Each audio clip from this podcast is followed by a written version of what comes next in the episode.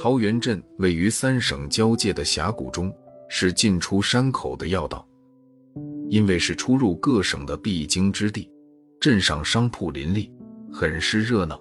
镇中心有一家赌场，赌徒们不管外面发生了什么大事，每天坐庄的坐庄，下注的下注，赢者扬眉欢笑，输者苦脸叹气。这天上午，赌场门口来了一位陌生面孔的青年，他大约二十四五岁，虽说面容有些憔悴，但眉目间自有一股煞气。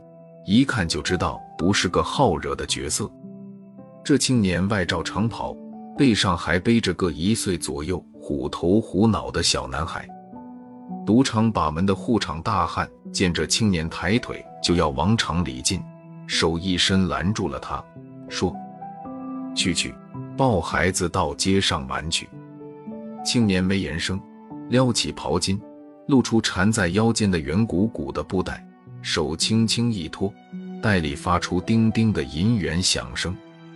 护场大汉听到声音，忙弯腰伸手做了个请进的姿势。青年从容地走进赌场，在掷骰子、搓麻将、推牌九等各处转悠了一圈，这才找了个能看到全场的高处坐下，一边把孩子抱在膝上逗着玩，一边不经意地查看着四周。大约过了两袋烟的功夫，青年站起身来，径直走向掷骰子的场子。他双肩一晃，把围观的赌徒挤向两边，上了赌桌。半个时辰后，青年以快捷的手法赢完了掷骰子场上所有赌徒的银钱。接着，他又走向推牌九的场子，片刻功夫便横扫了场子。众赌徒目瞪口呆，纷纷窃窃私语。不知这青年什么来头。正在这时候，青年收回了自己的赌本，却把其余赢来的银钱往桌上一扔，让众赌徒各自认领。随后哈哈一笑，拍了拍身上的灰尘，抱着男孩扬长而去。这天的后半晌，青年又进了赌场，不知是吉星高照，还是赌技高超，片刻功夫，他竟又横扫了全场。最奇特的是，他每次赢了以后，都把赢来的银元留在桌上。看着赌徒们各自抢回赌本的猴急样，青年懒洋洋地打个哈欠，淡淡的道：“真没劲！早听说桃源镇赌场胜过别处，谁知竟也稀松平常。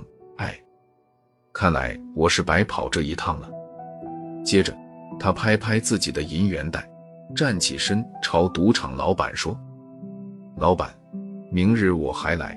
若再没人亮高记，对不起，我可要砸场子了。”撂下了这两句刺耳的话，青年抱着孩子就走。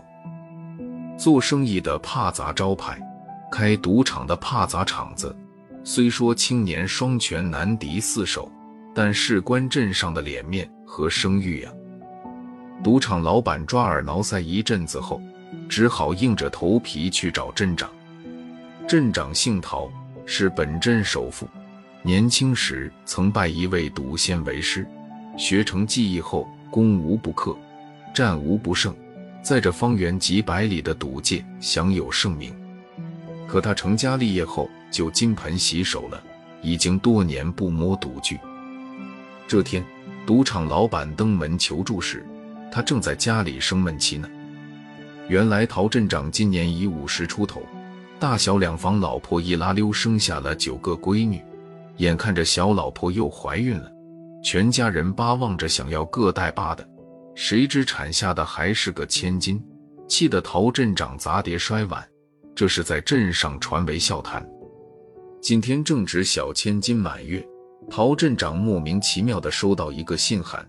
里头装着一副才写好的红对联，上联是“家有万金不算富”，下联是“五个儿子绝户头”，横批“一有一无”，十八个字如同十八个巴掌，一下子扇起陶镇长的满腔怒火。家有万金是讽刺他连生十个千金，五个儿子这句更刻薄。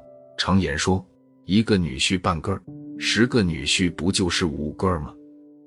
可这五个都当不得真，他陶镇长还是个绝户头。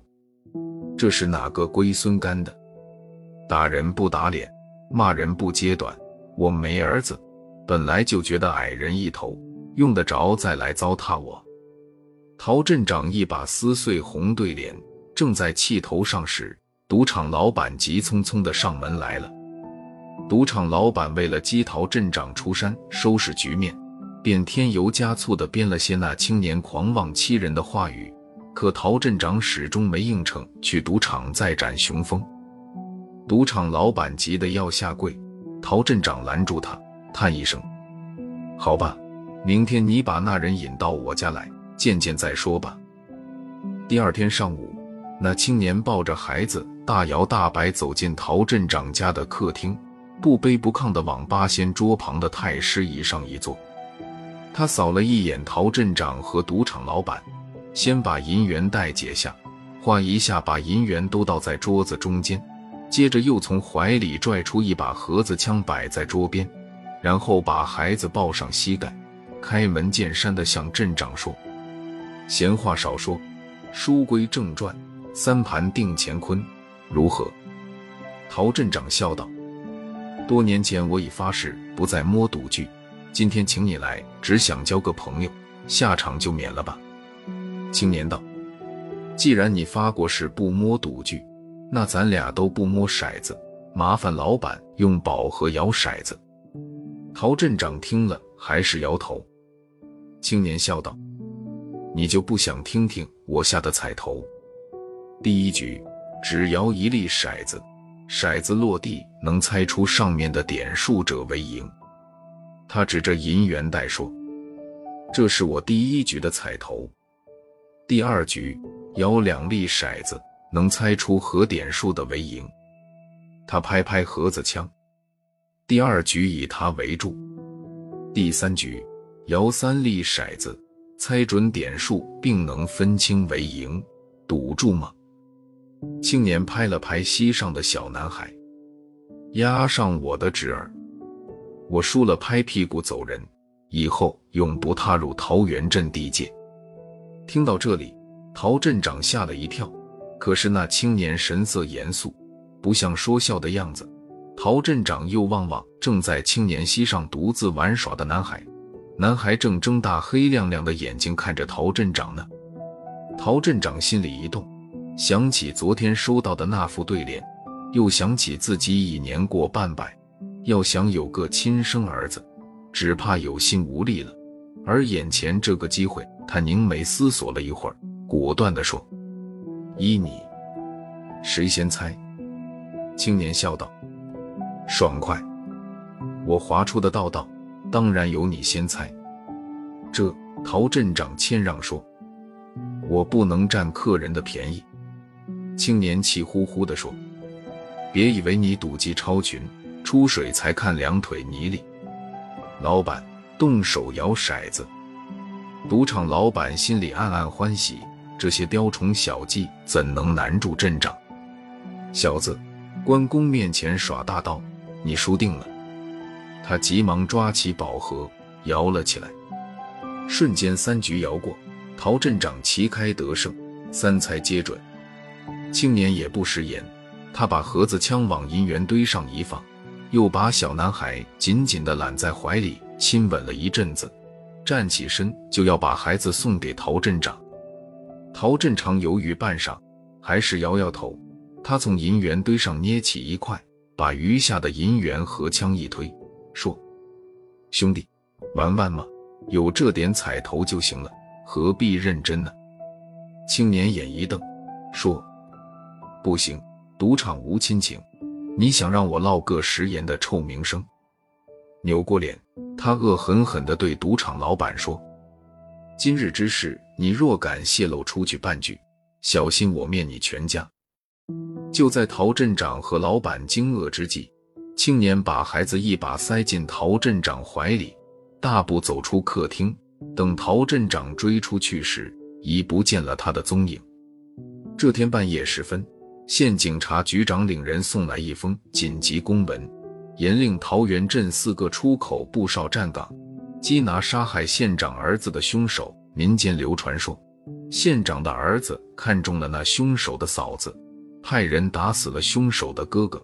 嫂子闻讯后就自杀了。那凶手智勇双全，冒充仆役接近县长的儿子，最终为兄嫂报了仇。县警察局长对陶镇长说：“这凶手带着他兄嫂一岁的独生儿子到处逃窜，这特征很明显，一定能抓住他。”陶镇长不住点头，送走了警察局长。他从怀里掏出一张纸条，划着火柴，缓缓地烧掉了。那纸条是陶镇长在给男孩换衣服时发现藏在孩子肚兜里的，上面写着孩子的生辰八字，还有一行大字：“赌场托孤，情非得已，兄嫂英灵，岂敢大恩。”那字迹。和那副匿名对联上的字迹一模一样。